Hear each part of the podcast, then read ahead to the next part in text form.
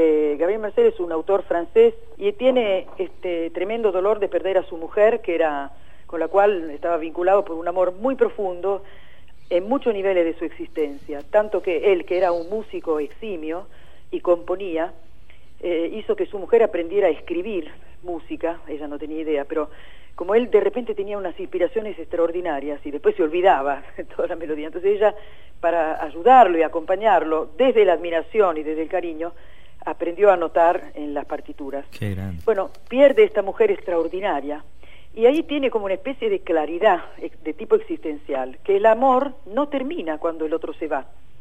Entonces, como él cree en, en lo que le sucede al ser humano, entiende que ese amor es una desmentida del término de todo, porque es un puente que sale de uno y llega a otro lado. Por eso dice, el umbral de la muerte lo traspasa el puente del amor, con una promesa de reencuentro. Y dice que en el fondo del corazón de toda persona hay como una centella de inmortalidad, porque nosotros nos vemos muertos, pero no podemos imaginar la nada de nuestra muerte. Uno puede imaginarse su cadáver, ver el entierro, qué sé yo, pero siempre desde una condición de ser consciente, ¿no?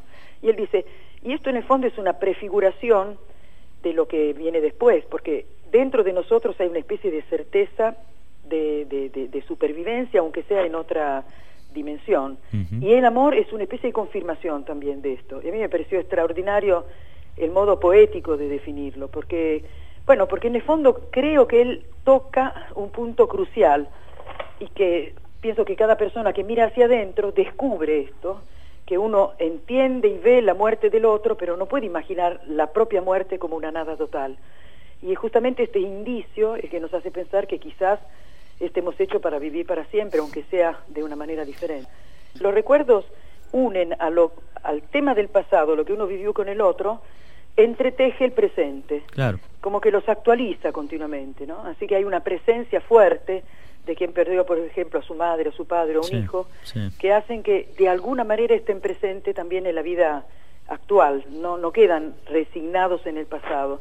Y esto, yo, digamos, uno puede decir, son simplemente recuerdos que forman parte de mi identidad, o unirse a esta propuesta de Gabriel Marcel y decir, hay algo más. El amor queda vivo porque hay como una presencia, que no es solamente imaginaria, sino que uno la siente, ¿no? Yo tengo una amiga que perdió a su hija, y la presencia de su hija es tan fuerte que en momentos cruciales de su vida siempre hay algo, un indicio fuerte de que ella está cerca. No, no estoy hablando de cosas de espiritismo ni mucho menos, sino que hay algo, hay como un nexo siempre vivo porque su madre la quiere ahora, la imagina qué edad tendría, y bueno, es conmovedor, pero yo pienso que además de la, de la conmoción, así de tipo emocional, quizás sea una especie de puerta, un umbral para entender lo otro. ¿Sabes que acabo de encontrar la frase de la Madre Teresa de Calcuta que me sirvió de inspiración para esto de, la, de darle sentido a la vida? Dice así, voy a pasar por la vida una sola vez.